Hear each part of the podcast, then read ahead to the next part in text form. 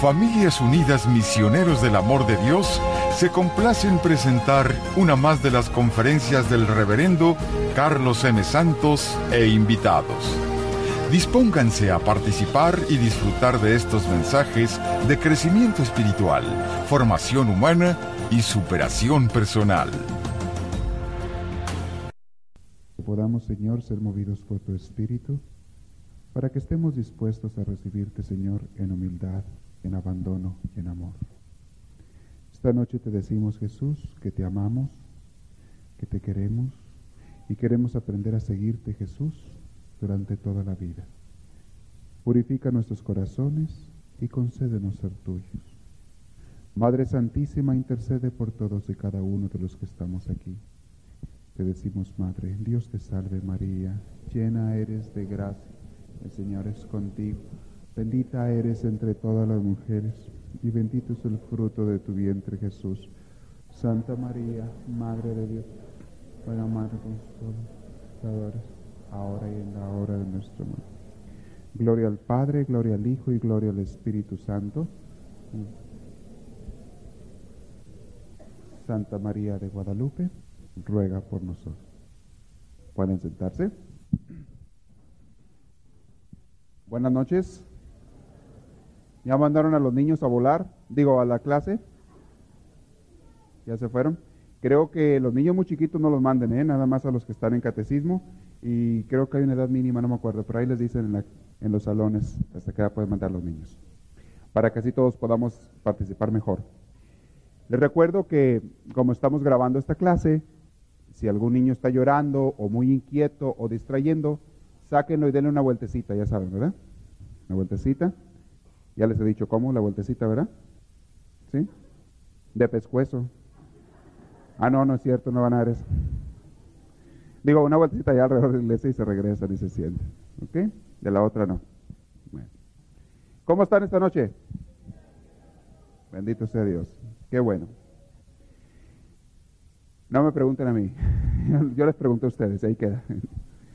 Hoy vamos a tratar un tema, este, en, dentro del mismo tema de nuestra relación con Dios, de la oración con Dios, un tema que es, voy a poner un poquito de atención en la idea de cómo estamos en nuestro corazón y en la vida y donde quiera, está revuelto el mal con el bien. Agraciada o desgraciadamente, según como lo vea uno, en este mundo hay bien y mal revueltos existen. Existe Dios y también existe el demonio. Y los dos hacen su lucha. Uno quiere mejorar el mundo, las personas, los corazones. El otro quiere destruir el mundo, las personas y los corazones. Uno trata de sembrar amor, paz, gozo, el Espíritu Santo. El otro trata de sembrar odios, rencores, divisiones, críticas, murmuraciones angustias, todo lo que sea malo y negativo. Cada quien busca lo que más le gusta. Y como les digo, en el medio de esta batalla, en el medio de este terreno de lucha nos encontramos nosotros. Y la persona humana, nosotros tenemos el poder de escoger uno o escoger el otro. Y muchas veces escogemos el bien, pero también hay veces que escogemos el mal. Muchas veces las personas escogen seguir a Dios y tener a Dios, pero hay otras veces en que las personas escogen tener al enemigo.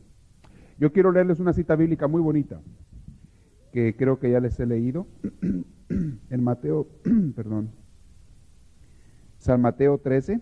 Los que traigan Biblia pueden abrirla, San Mateo capítulo 13. Versículos, que es del 20 y qué, vamos a ver no me acuerdo exactamente los versículos. Es, no.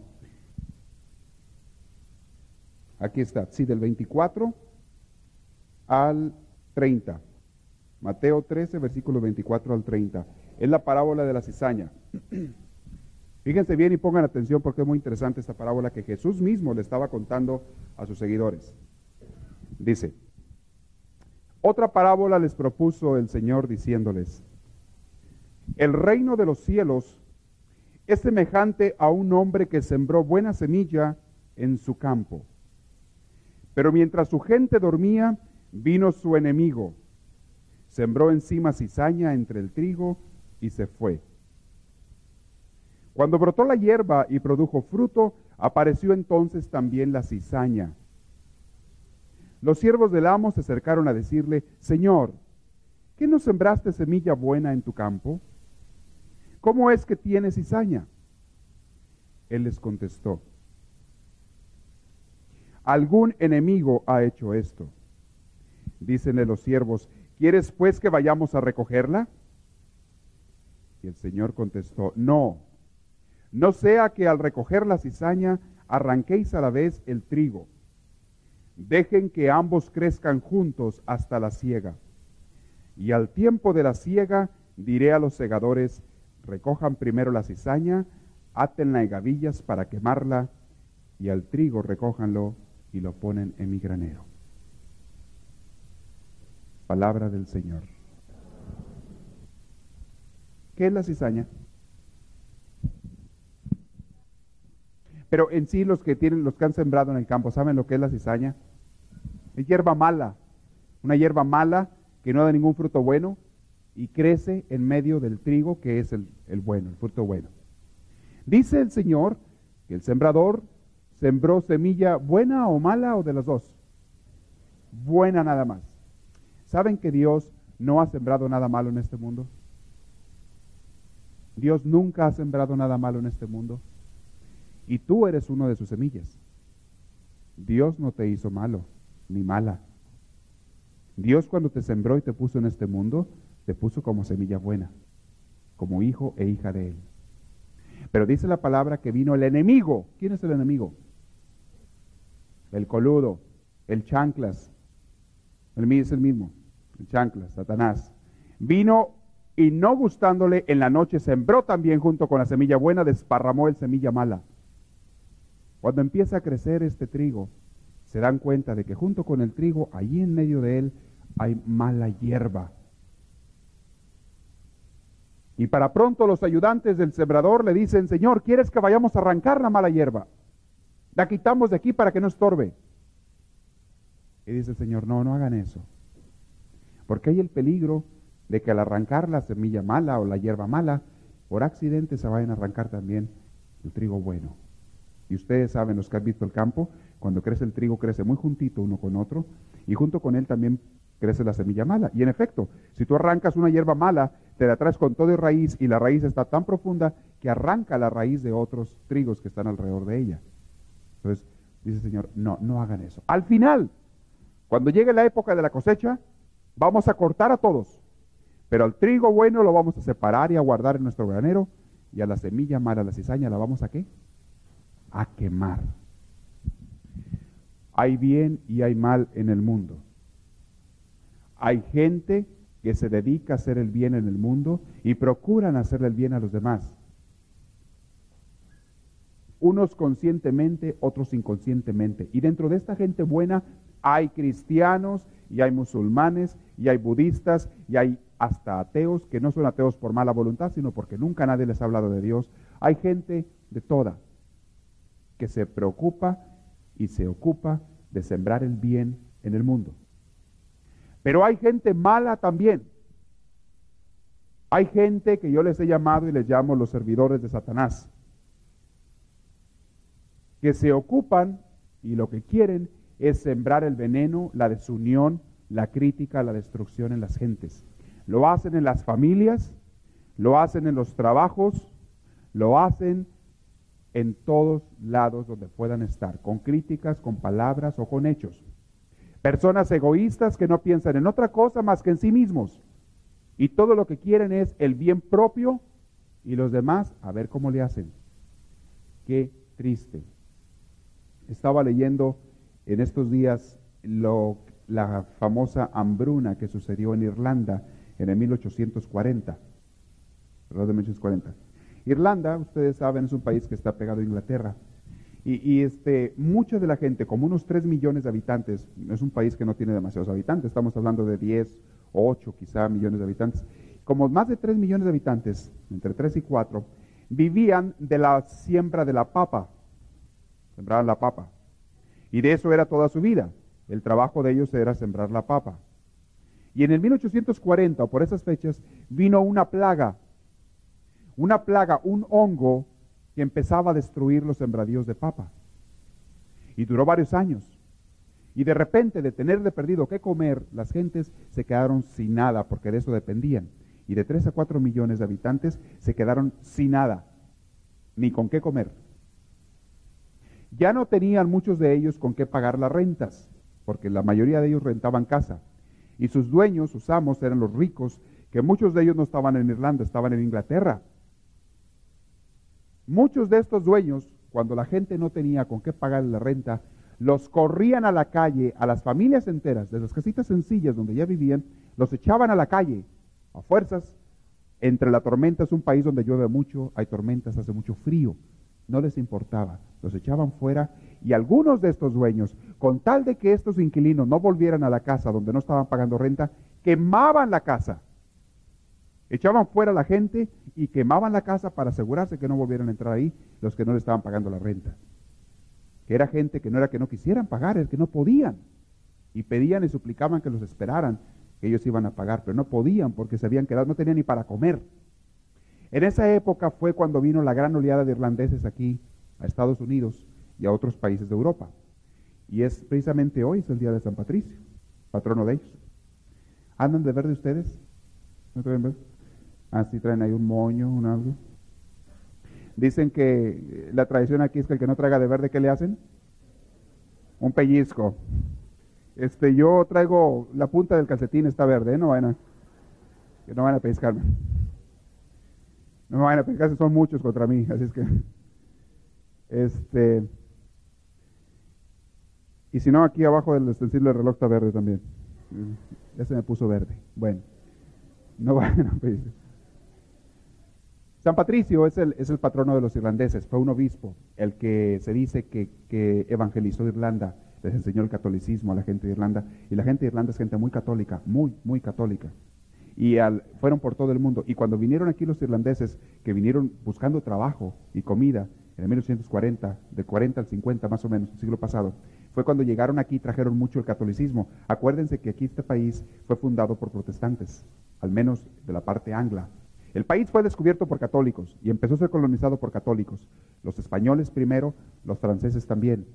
Pero luego llegaron los ingleses y los ingleses fueron los que fueron dominando y ellos eran protestantes. Pero cuando vienen los irlandeses eran católicos y este y los irlandeses tienen muchas vocaciones de muchos sacerdotes, trajeron muchos sacerdotes aquí y todavía hasta hace 15 años, fíjense bien, 15, 17, 18 años, este aquí la mayoría de los párrocos eran irlandeses.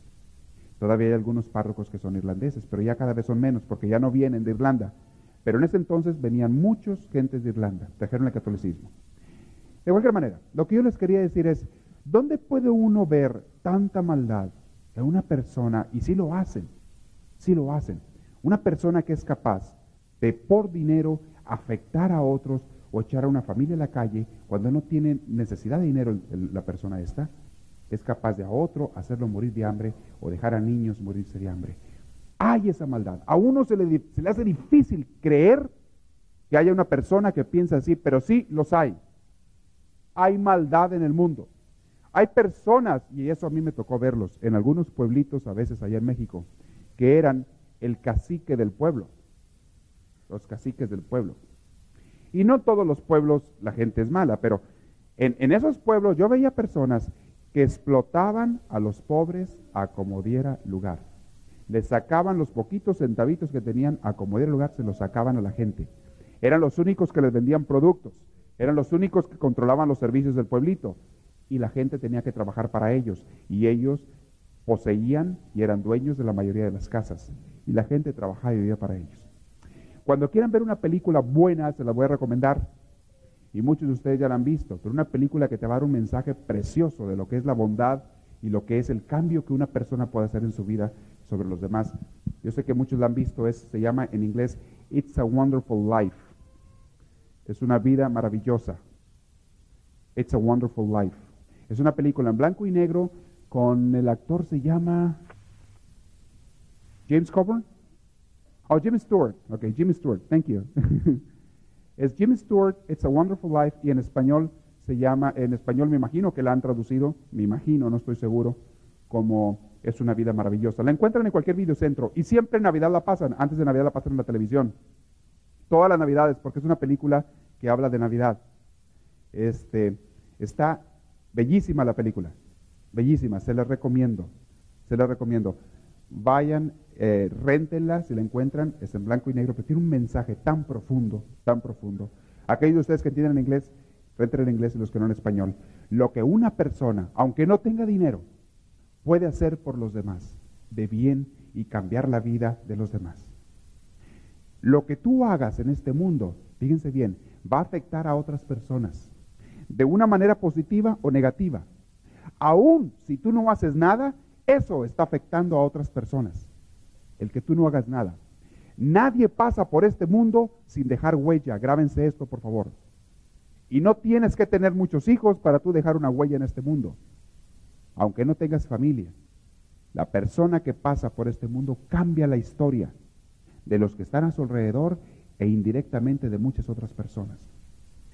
Póngase a pensar tantito en frases que tú has oído hace muchos años, quizá desde que eras niño, de tu papá, de tu mamá, de un tío, de un vecino, de una vecina, de un amigo de trabajo, compañero, o de un enemigo, de un maestro de la escuela, o de un catequista, una catequista, de un sacerdote, o de cualquier otra persona que todavía tienes grabadas en tu cabeza. Póngase a hacer memoria. ¿No tienen todos ustedes ideas que nunca se les han olvidado de cosas que oyeron de otras personas? Si no, si no tienen ideas en la cabeza, es que nunca han puesto atención a lo que hablan los demás. Estamos afectados en nuestras vidas de una manera positiva o negativa por las demás personas. Hay personas que en nuestra vida han dejado una huella muy bonita, nos han ayudado a entender la vida, nos han ayudado a veces a disfrutar la vida, nos han ayudado a veces a comprender las cosas, nos han ayudado a veces a guiarnos en el camino de la vida. Pero también hay personas que nos han hecho mucho daño en la vida a todos. Personas que te han enseñado o te han demostrado cosas malas y negativas y que desgraciadamente muchas de ellas te las tragaste, te las creíste. A veces porque eras débil de pensar, o porque no tenías mucha capacidad de crítica y de juicio, o porque fuiste tan influenciado por esa persona por tantos años que ya quedaste afectado. Todos somos fruto de una sociedad, de una familia, de un ambiente. Tú eres y piensas de acuerdo a cómo fuiste criado y a dónde te criaste. Dice un gran escritor por allí, filósofo, dice, yo soy yo y lo que me rodea. Tú eres dos cosas, tú, o sea, con lo que naciste, tus cualidades, tus defectos, tus debilidades, tus virtudes, tu manera de, reaccionar. Hay gente que es violenta, hay gente que es pacífica, hay gente que es agresiva, hay gente que es muy paciente. Tú eres ese. Pero aparte, esa persona ha sido moldeada por su ambiente.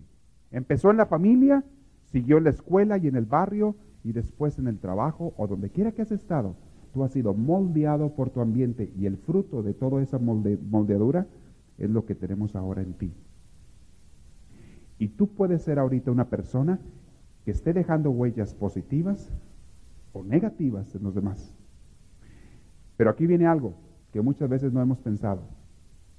¿Puede una persona tener en su corazón y en su vida las dos cosas, el bien y el mal?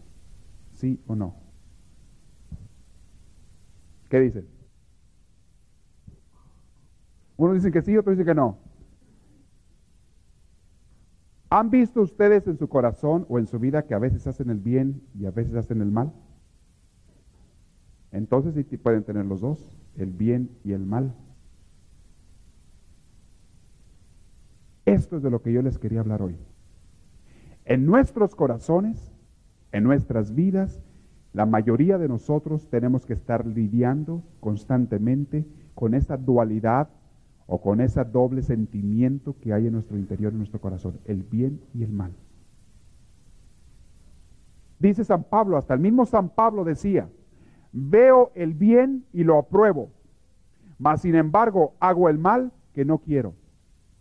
Palabra de San Pablo, veo el bien, o sea, sé lo que es bueno y lo apruebo, estoy de acuerdo con ello, mas sin embargo hago el mal que no quiero hacer. ¿No les ha pasado eso a ustedes alguna vez? La pregunta es, ¿y Dios qué piensa de esto? Dios qué piensa de ti que tiene las dos cosas, bien y mal. ¿Qué piensa Dios de ti? ¿Cómo ve Dios eso? ¿Mal? Ajá. ¿Cómo dijeron?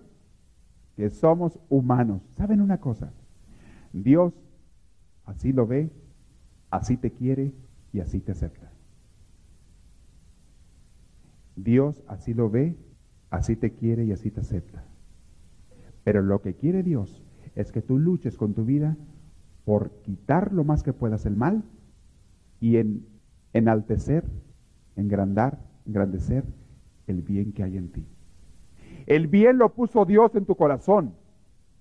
El mal lo puso el enemigo en tu corazón. Por medio de otras personas o por medio tuyo directamente cuando tú aceptaste las tentaciones o el mal del enemigo. Y Dios quiere que en medio de este campo de batalla que hay en tu corazón, tú luches por tener el bien y rechazar el mal. Así te quiere Dios. Más aún, Dios es muy paciente con nosotros. Y Dios ya sabe que tú te vas a morir luchando, espero que así sea, entre el bien y el mal. Entonces, ¿cómo sabemos quién es una persona buena y quién es una persona mala? Si todos tienen de los dos. Bueno, aquí está la cosa. ¿Cuál de los dos, de las dos fuerzas es la que tú quieres más? ¿Cuál de las dos fuerzas es la que tú sigues y tratas de conseguir? ¿La buena o la mala? ¿Por cuál de las dos luchas? ¿Y qué tanto luchas por ella? Hay personas que ni siquiera luchan, saben que hay bien y mal y ni siquiera luchan. El otro día me decía un joven algo que me dejó muy impresionado porque ya se me había olvidado y yo lo había pensado también de joven. Me decía, yo ya, yo ya ni, ni voy a misa ni le pido perdón a Dios. Y dice, porque por más que le hago la lucha, siempre vuelvo a caer yo en pecado.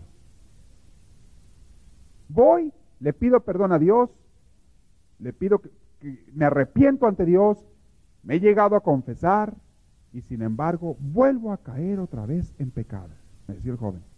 Por eso ya me desanimé. Yo ya ni la lucha le hago. Porque no gano nada. Ya me di cuenta que no voy a cambiar. ¿Saben? Eso es la vida cristiana. La vida cristiana es una eterna lucha entre el bien y el mal. Es igual que el cuerpo.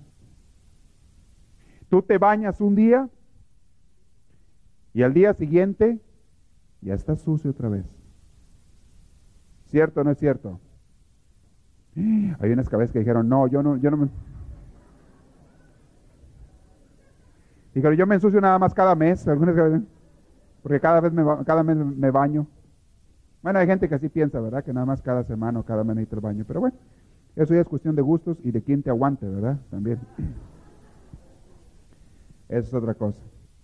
Si te aguanta tu esposa así, pues bueno, qué bueno, ya lo hiciste. O a lo mejor los dos están igual, ¿verdad? Se aguantan mutuamente. Ya ni huelen. Se acostumbran. Bueno. En la vida espiritual es lo mismo. ¿Qué acaso porque te vas a ensuciar otra vez no te vas a bañar ahorita? Sin embargo, hay gente que vive la mayoría de su vida sucios y hay gente que vive la mayoría de su vida limpios, aunque se vuelvan a ensuciar. En la vida espiritual es lo mismo. Hay gente que vive en la mayoría de su vida en el bien y hay gente que vive la mayoría de su vida en el mal. ¿Qué escoges tú? ¿Qué quieres tú? Es lo que va a hacer la diferencia ante Dios. Hermanos, a Dios no le asustan tus debilidades. A Dios no le asusta que seas pecador ni débil. A Dios no le asusta que tú muchas veces te alejes de Él. Ya te conoce. Es más, Dios te hizo y así te quiere. Pero sí le asusta mucho a Dios. Hay algo que sí le asusta. El que tú digas, bueno, ya no lucho, ya no me interesa, ya no voy a tratar de acercarme a Dios. Eso sí le asusta mucho a Dios. Mucho. Nunca vayan a hacer eso, por favor. Nunca vayan ustedes a dejarse confiar y a decir, bueno, ya no voy a luchar. Porque soy un pecador como quiera.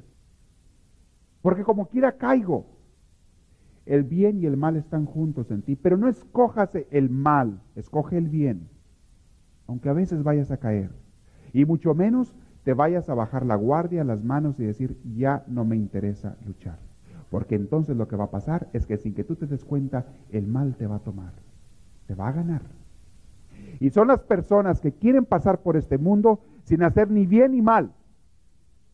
Hay personas que pasan por este mundo diciendo o pensando, a mí no me interesa hacerle bien a nadie, tampoco quiero hacerle mal a nadie, pero no me interesa hacerle bien a nadie.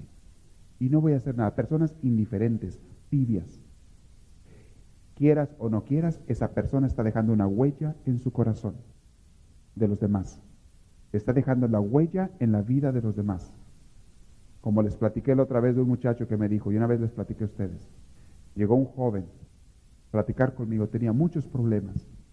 Me dice, padre, gran parte de mis problemas es que yo no quiero a mi papá. Estoy totalmente rebelde contra él. Y le dije, ¿por qué? ¿Por qué no lo quieres? Me dice, le dije, ¿es malo tu papá? ¿Te trata mal? Dice, no.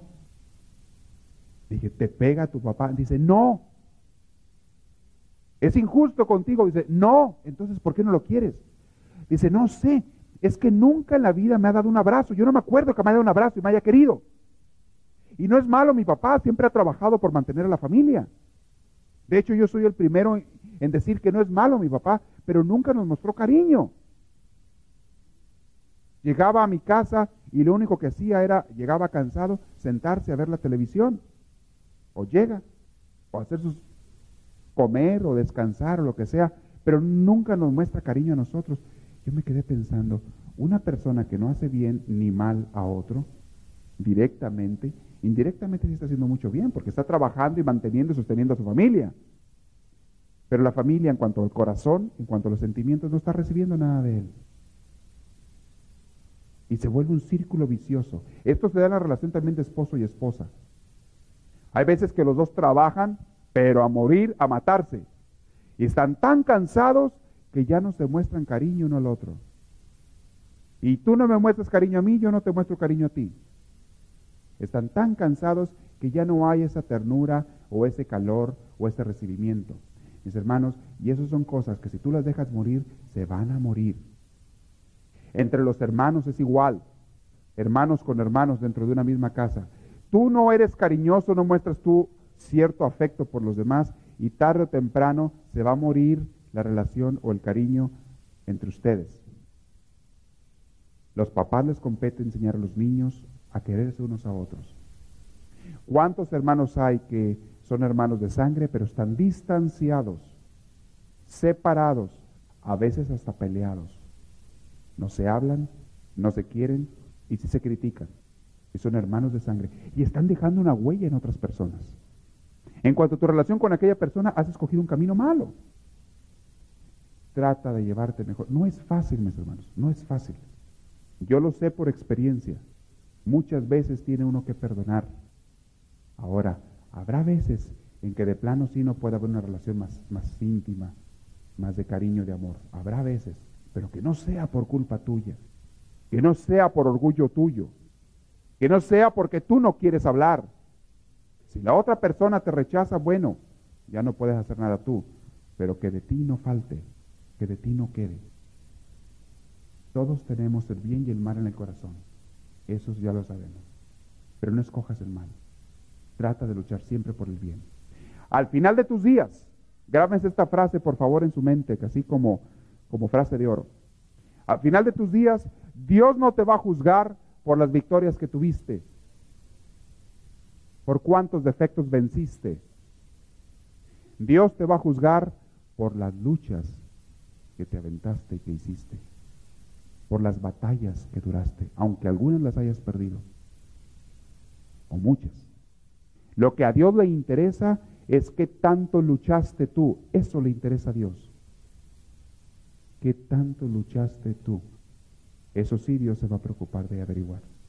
Pues ya lo sabe. Necesitas, necesitamos luchar por amar al Señor. ¿Tienes defectos? Ya lo sé, todos tenemos defectos te sientes desanimado por tus defectos y ya no quieres luchar, eso está mal. Quítatelos. Trata de quitártelos. No dejes que la cizaña le gane al trigo. Yo me crié gran parte de mi vida en un rancho y yo sé lo que es un trigo lleno de cizaña. Sé lo que es un trigo emplagado y también lo que es un trigo limpio. Una diferencia tremenda. Hay veces que el trigo está tan emplagado, está lleno de cizaña. Soy muy rencoroso, muy rencorosa. Bueno, no aceptes el rencor en tu corazón. Pero es que no puedo. No puedo quitarme el rencor. Siempre que me hacen algo se me queda tan grabado y como dicen, perdono pero no olvido. Mis hermanos, cuando te sientas tú así y sobre todo si ya aceptaste ese sentimiento, ya estás frito. Óyemelo bien. No aceptes nunca en tu vida. Pero es que así soy yo. Bueno, así eres, pero no lo aceptes, ese sentimiento. Lucha, pídele a Dios. Para eso está Dios queriéndote ayudar. Para eso está Dios ofreciéndote su bendición, su gracia, su compañía. Para eso Dios se preocupa de ti. No lo aceptes, por favor. No te conformes con tus defectos. Acéptate a ti, sí. Quiérete a ti, sí. Sin exagerar, ¿verdad? Porque hay unos que se dan besos solos, incluso. Sí, sí. besos en el espejo y que qué chulo estoy, qué chulo estoy. No, no, se quieren de más. Quiérete a ti, sí está bien, sin exagerar. Quiérete, acéptate, pero no aceptes tus defectos, no te conformes con ellos. Lucha, sin rechazarte a ti, porque aquí viene algo que les he dicho algunas veces y se los quiero repetir, por favor, nunca te rechaces a ti. Hay gente que me lo ha dicho, Padre, no me gusto yo. Yo les hago esta pregunta a muchas las personas. ¿Te gustas tú a ti mismo? En el buen sentido de la palabra, ¿eh? No te vayas a enamorar de ti mismo. No seas narcisista. Pero la pregunta es, ¿te gustas tú a ti mismo? En buen sentido. ¿Saben que en gran parte de la gente escucho como respuesta un no? ¿De veras? Se las hago ahorita a ustedes. Y no me contesten todavía, porque algunos les da vergüenza contestarme. ¿Te gustas tú a ti mismo? no. ya gritaron allá, mis sinceros. El cómo piensas, el cómo actúas, tus defectos o cualidades y virtudes, y hasta tu cuerpo. ¿Te gusta? ¿Te gusta tu cara? Ay, mamacita, qué bueno que no. No te la veas mucho, por favor. Que te desilusionas, ¿Te gusta tu cara? ¿Te gusta tu cuerpo? Algo muy interesante, un día estaba leyendo una revista de, psicología y decía, por pura curiosidad le fueron a preguntar a las modelos, fíjense, a las modelos más bien pagadas del mundo. En aquel entonces estaba hace unos 10 años que Brooke Shields y que pura gente así de ese tipo, las modelos mejor pagadas del mundo fueron a hacerles esta pregunta. ¿Te gustas tú? ¿Te gusta tu físico? Porque la gente las admira mucho. La gente las admira mucho se las hace muy bonitas y no sé qué tanto. Y le fue este reportero, esta persona que estaba haciendo la encuesta, fue a preguntarles, ¿saben que la mayoría de ellos dijeron, no me gusto yo? No me gusto para nada. Y empezaban a sacar, no me gusta esta nariz tan fea que tengo, no me gustan las orejas, no me gusta mi pelo, no me gustan mis piernas, no me gusta mi cuerpo, no me gusta, no me gusta, no me gusta. Empezaban a decir todos ellos, la mayoría de ellos no estaban satisfechos consigo mismos. Y saben que esto es un defecto y un problema muy grande, muy grande. Una persona que no se gusta a sí mismo, insisto, en el buen sentido, una persona que no se gusta a sí mismo, es una persona muy exigente con los demás también. El que es exigente consigo mismo es exigente con los demás. Una persona que no se quiere a sí mismo difícilmente puede querer a los demás. ¿Cómo dice el mandamiento del Señor con respecto al amor a los demás? ¿Cómo dice? Amarás a tu prójimo como qué? Como a ti mismo. Pero si tú no te amas a ti, ¿cómo puedes amar al prójimo? Tienes que amar al prójimo una vez que te ames a ti. Acéptate, quiérete. ¿Sabes por qué? Así como eres, con tus defectos físicos, de corazón o espirituales acéptate y quiérete con tus defectos y con tus cualidades, tal y como eres, porque Dios así te acepta, así te quiere y hasta así te hizo. Al menos en tu físico y en tu espíritu originalmente como eres, así te hizo. Tú lo has afeado más a veces. Te pintaste el pelo de un color muy feo.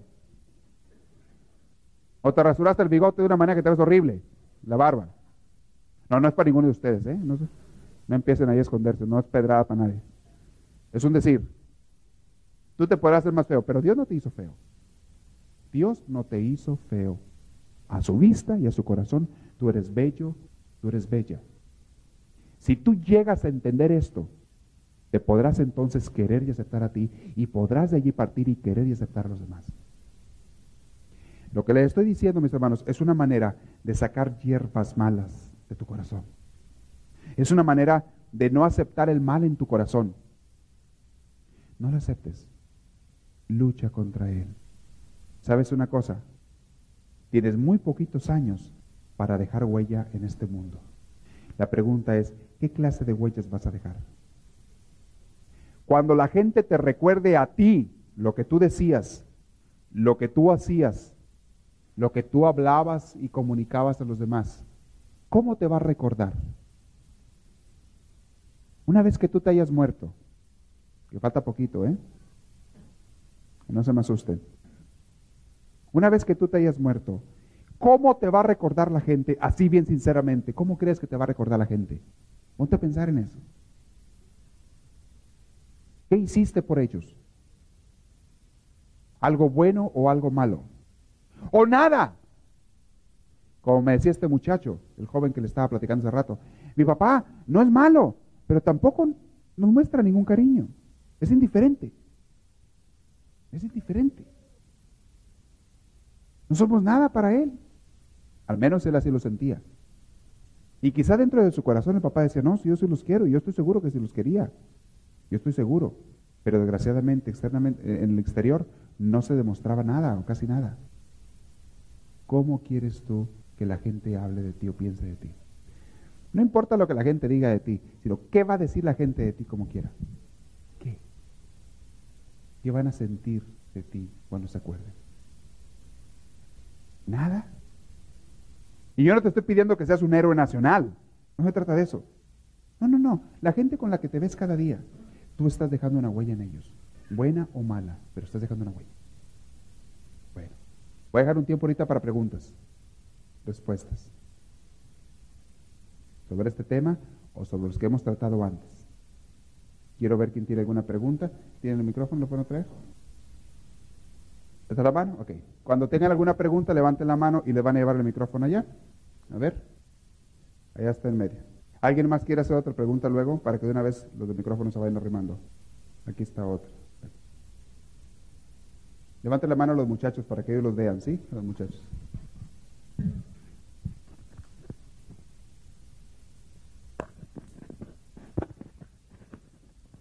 Sí. No, padre, solamente quería aclarar yo ese detalle del muchacho que dijo que su papá era indiferente pues yo he analizado por mi experiencia propia y cuando los padres no recibieron ese amor o ese cariño, tampoco lo saben transmitir y solamente es manera de profundizar un poquito y entenderlos. Es cierto, es cierto. En ningún momento estoy yo culpando al papá, entiéndanme esto. Muchas veces todo eso es contagioso. Lo que tú hagas por los hijos, muy probablemente es lo que ellos van a hacer después por sus hijos. Como tú les enseñaste a vivir es como ellos van a vivir. Y sí es cierto, muchas veces los papás es el mismo trato que recibieron cuando ellos eran niños. El mismo trato. Y por eso ahora los niños no se sienten con mucha confianza y, cuando crecen no van, a, no van a ser mejores, es cierto. ¿Alguien más? Sí. sí. Padre, ¿cuál sería la razón ah, por la cual una persona que estuvo alejada del Señor ¿no? antes y ahora esté cerca? pero lo importante sería el pasado. Que haya hecho cosas buenas por los semejantes inconscientemente, como dijo. Pero para mí, ¿cuál sería la base de, haberlo hecho? O, la razón del por qué. De hacer cosas buenas. De, haber hecho cosas buenas por los demás. Hay varias razones por las que se hacen las cosas buenas por otros. La primera y la mejor, ojalá se fuera siempre, eh, sería por amor a los demás. Hay personas que por naturaleza son filántropos, o sea, aman a la gente, y ayudan. Pero hay otras personas que hacen cosas buenas por interés personal, porque digan y hablen de ellos. Yo diría, no le hace que así fueran todos. con tal de que hicieran cosas buenas. No le hace que lo hicieran por vanidad y porque hablaran bien de ellos, con tal de que hicieran cosas buenas por los demás. No le hace. Yo conozco un señor, conocí, ya murió, un señor que tenía mucho dinero, ayudaba a mucha gente, a mucha gente ayudaba, pero lo hacía porque le encantaba que hablaran bien de él. Le encantaba que todo el mundo le diera las gracias y que su nombre apareciera en todos los lugares. Bueno, quizá eso en su interior, en su corazón, le quitaba un poquito de mérito, pero exteriormente, qué bueno, le hizo bien a mucha gente, a mucha gente ayudó, a mucha gente pobre la sacó adelante, a muchos jóvenes les pagó becas de estudios, hizo mucho bien. Pues si he perdido seas así, pues no le hace. Pero son cosas por las que una, gente, una persona puede hacer las cosas bien. Pero ese, ese hombre dejó una huella muy grande y muy positiva en muchas gentes. Ahora vuelvo a insistir, no tienes que tener dinero para dejar huella en las personas. Más aún, el dinero muchas veces es lo que menos importa. Lo que más importa es lo que tú hagas, digas y compartas en cuanto a tu amor por los demás. Eso es lo que cuenta. ¿Alguien más tiene pregunta? Nadie. Bueno, pues ahora vamos a terminar muy temprano. Así, acá está una. A ver, ¿le van a pasar? Levanten con tiempo la mano para que de una vez ya les lleven el micrófono. La persona que tenga la pregunta, hagan la señal los muchachos. Ya, padre, mi pregunta es un poquito fuera del tema y le pido mi disculpe. Ah, es sobre que escuché rumores y, tengo un poquito de curiosidad para saber si es verdad, de que ha estado teniendo problemas usted por la forma en que está trabajando en esta iglesia. Por favor, si puede contestar. De eso voy a hablar al rato, si quieren, si no les importa. ¿Sí? Este rato voy a hablar de eso. En cuanto siempre hay, desgraciadamente, maneras diferentes de trabajar o malos entendidos y todo. Pero eso voy a hablar al rato, para hablar con más detalle. A mí siempre me interesa, se los he dicho, buscar la mejor manera de trabajar y ayudar a la gente. Todo el sentido de nuestro ser cristiano, no nada más mío como sacerdote, sino de ustedes también debiera de ser, ¿de qué manera puedo ayudar mejor a los demás? ¿De qué manera puedo traer a más gente a Dios? ¿De qué manera puedo yo ser un mejor instrumento de Dios en los poquitos años que tengo en este mundo? Porque no van a ser muchos. Aunque sean, les he dicho mucho, aunque sean 60, 80 o 90, se pasa muy rápido. Son muy poquitos años. Se pasan rápido los años. Son muy poquitos y la oportunidad que tengo yo para hacer un bien o una huella positiva en los demás es muy pequeña. Hay que aprovecharlo lo mejor que se pueda, dentro de las limitaciones de uno. Pero de eso voy a hablar con detalle al ratito. ¿Ok? Sí.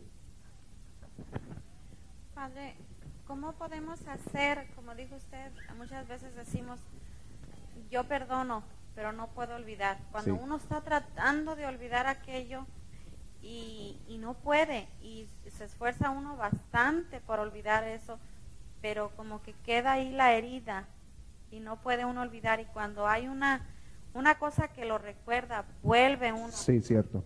Hay personas que en algún momento en nuestras vidas nos han hecho un daño muy profundo. La mayoría hemos experimentado eso. Ojalá algunos no, pero yo pienso que la mayoría hemos experimentado. ¿Han experimentado ustedes eso? Levante la mano los que han experimentado en su vida que alguien les ha hecho un daño muy profundo alguna vez. Bueno, gracias. Qué bueno que los demás no. Ojalá nunca lo experimenten. Ojalá nunca lo sientan. Y es posible que sí lo hayan hecho, pero que ya lo olvidaste. Ya hasta el Señor te ha sanado esa herida. Bendito sea Dios. Qué bueno, qué bueno. Pero cuando alguien te ha dañado y que tú has sentido que ha sido una traición, sobre todo, como les he dicho yo muchas veces, cuando un enemigo es el que te ataca, no te preocupa tanto porque ya te lo esperabas, que podías esperar de esa persona. Pero cuando es un amigo o una persona familiar o alguien a quien tú confiabas y es el que te destruye o te hiere, eso duele más. Y sí queda una herida. Pero, pero, ¿cómo puedes perdonar a esa persona? Humanamente hablando, les he dicho yo, con nuestras fuerzas nada más humanas, es imposible en la mayoría de los casos. Mucha gente dice, yo quiero perdonar, pero no puedo. Y yo les digo, pues tienes razón. Tú muchas veces no puedes perdonar.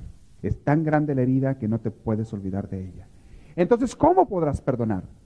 ¿Cómo podrás cumplir ese mandamiento del Señor? Solamente con la ayuda y la intervención divina puedes tú perdonar y olvidar en el corazón. En la memoria no, porque pues tendrías que perder la memoria, ¿verdad? Bueno, algunos ya la perdieron. Por ahí anda. ¿Sí se acuerdan cómo se llaman, verdad? Más o menos todos aquí. Ya es ganancia. Yo a veces se me olvida hasta dónde vivo, pero bueno. Es muy importante. Si no les ha pasado que andan en la calle de repente, ¿a dónde iba yo?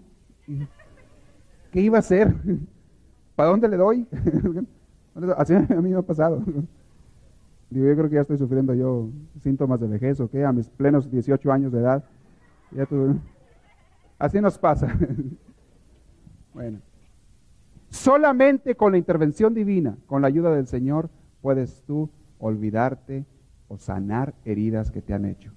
Yo he conocido gente que ha estado en esa situación, que me dicen, Padre, me han herido tanto que no puedo olvidar. Y fue algo que pasó a lo mejor hace años, hace años. Y solamente poniéndolos en mucha oración, y les voy a dar un consejo, pidan ayuda de la Virgen María, pídanla. Yo les platiqué de una persona, una persona familiar mía, quien yo quiero mucho. Tenía un rencor muy grande, muy grande contra su papá, muy grande. Y no podía perdonarlo, no podía. Y como asistió a un retiro y escuchó que había que perdonar, ella quería perdonar, pero no podía, sufría. Y le dije yo, ponte a orar todas las noches por él, por tu papá, y a pedirle a la Virgen que te ayude a perdonarlo, a sanar la herida en el corazón.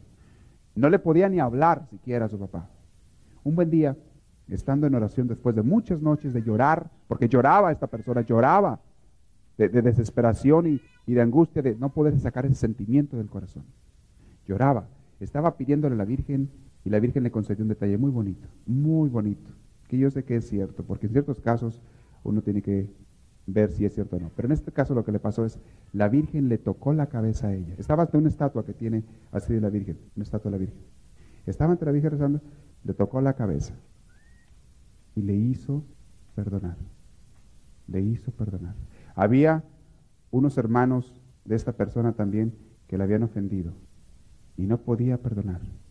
Y un buen día, ese día la Virgen le tocó la cabeza y le ayudó a perdonar. La Virgen actúa, el Señor actúa. hermanos, si ustedes piden con fe, con confianza y de veras con humildad, el Señor te lo va a conceder. Eso lo va a conceder. Sí. ¿Qué puede uno hacer cuando ya pierde uno, de lo que tú dijiste hace ratito, cuando pierde uno la confianza con los hijos? Yo di todo por ellos, me preocupé, les probé todo, y ahora ya están grandes, y ahora me da tristeza porque me ignoran, no platican, no dialogan conmigo. Yo busco la forma de hablar con ellos, pero ellos huyen, ¿verdad? ¿Cómo puedo acercármeles a ellos? En muchos de esos casos, en la relación padres e hijos, cuando se separan tanto uno del otro afectivamente, cuando se separan, lo que únicamente, que lo que únicamente puede ayudar es el amor, la oración y la paciencia. Un día los hijos, si uno de veras está actuando con amor, no con egoísmo, si uno de veras está pensando en ellos, un día los hijos van a reconocer y van a volver. Lo van a hacer. ¿Cuántas veces uno, uno mismo, de joven, sintió a veces eso contra sus padres? Sintió un rechazo contra sus padres. Y ahora que han pasado los años y que uno crece, se da uno cuenta que estaba uno muy equivocado. Porque aunque los padres hubieran cometido errores, no son perfectos. Y cuando uno empieza a cometer los mismos errores u otros peores, uno se da cuenta que uno fue injusto en juzgar a los padres. El muchacho, el joven va madurando. En muchas familias Rosario, en muchas familias se da esa situación, donde los hijos llegan a una cierta edad, empiezan a querer hacer su vida, empiezan a querer independizarse y a veces se separan o física o emocionalmente, afectivamente, de sus padres. Pasa en muchas familias y desgraciadamente en un mundo tan materializado como en el que vivimos hoy en día, materializado, el joven muy fácil se olvida de sus padres. Pero les digo, tarde o temprano van a volver, tarde o temprano van a volver, siempre y cuando uno espere con paciencia y con amor. Lo que yo sí les digo a los papás es esto, desde que sus niños están chiquitos, por favor, no esperen que los niños, ustedes lo que le den a los hijos, désenlo con amor y sin egoísmo y sin esperar recompensa. Pero no esperen que los hijos les vayan a corresponder siempre como ustedes quisieran, porque hay veces en que les van a fallar. Y si tú estás esperando que todos te correspondan bien, te vas a llevar el defraude de tu vida. Te vas a traumar y vas a sufrir porque no son perfectos los hijos de uno. No son personas que no cometan errores y faltas, si las cometen igual que uno las comete. No son perfectos. Y cuando están en la juventud, olvídate. Estar en la loquera es la edad de la, como dicen, de la neurona. Andan en la edad de la punzada y, ¿Sí? Les da la edad de la punzada entre los, entre los 15, 18, 20 años. Les pega la edad de la punzada. En que no los paras ni los apaciguas por nada del mundo. Por nada del mundo. Inquietos, desobedientes, rebeldes, inafectivos, problemáticos, y en fin, y le puedo seguir. No todos, claro. Yo no, por ejemplo, yo siempre fui muy bueno. Pero todos los demás así son. No, no, acuérdense ustedes, a todos nos pasó lo mismo. De una o de otra manera nos pasó algo muy parecido a todos. Acuérdense ustedes nada más. Y es parte de la edad de la rebeldía. Es cuando el pájaro le salieron las plumas y quiere empezar a volar y olvidarse de que los papás le traen animalitos y gusanitos para comer. Ya no quiere saber nada. El pájaro quiere volar por sí mismo. Es la edad del joven. Tarde o temprano el joven va a reconocer y va, puede volver. Pero la edad esa es muy, muy, muy difícil. ¿Sí? ¿Tiene micrófono ya? Sí, ahí se lo van a dar. Padre, ¿hay algún mérito en haber perdonado una ofensa y no haberla olvidado, pero no sentir ningún rencor cuando se recuerda? Bueno, recuerden una cosa, les dije yo, lo que tú tienes que olvidar al perdonar está en el corazón, no en la memoria. En la memoria tendrías que perderla para olvidarte.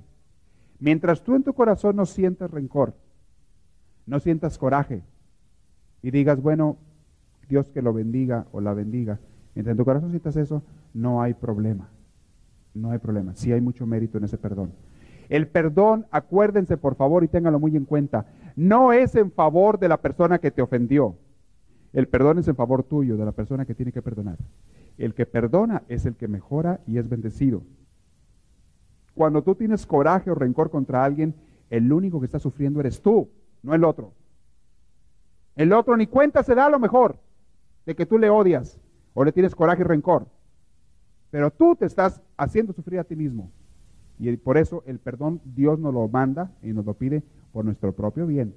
La persona que llega a perdonar de corazón tiene paz, encuentra la paz, tiene gozo, gozo de Dios. La persona que no perdona no puede tener paz en su corazón. No se puede tener paz y rencor al mismo tiempo. Y óigamelo bien, no se puede tener a Dios y rencor al mismo tiempo. No se puede. No son compatibles. El rencor es un sentimiento del enemigo. Dios es todo lo contrario y trae paz, amor y perdón.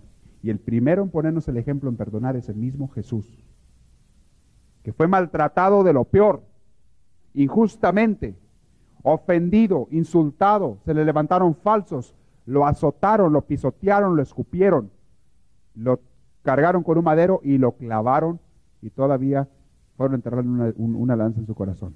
O sea, no contentos. El que vino a hacer el bien, el que vino a salvarnos y a hacer el bien a todos, a llevarnos al Señor, fue pisoteado, ultrajado, maltratado, y no nada más al final de su vida, durante toda su vida lo estuvieron insultando, ofendiendo y maltratando, levantándole falsos y acusaciones.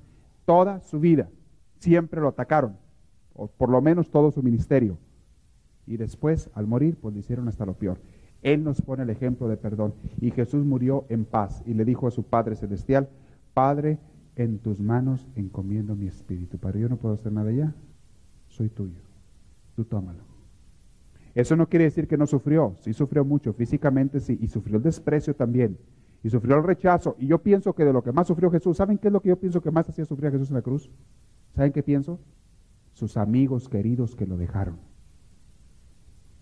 La gente a la que él más amaba y tanto amaba, los apóstoles a los que les dedicó tres años, lo dejaron, lo abandonaron, lo negaron y le dijeron, no nos metemos contigo, no queremos saber nada de ti. Se fueron. Yo pienso que eso es de las cosas que más hirieron el corazón de Jesús en la cruz. Se sentía solo, solo. Y qué feo es cuando te sientes solo. Y la soledad muchas veces es bendición de Dios también. Te hace volver a Dios. Porque nada más así vas a volver. Bueno, ¿hay otra pregunta? Sí. Es posible, sí, en muchos casos sí.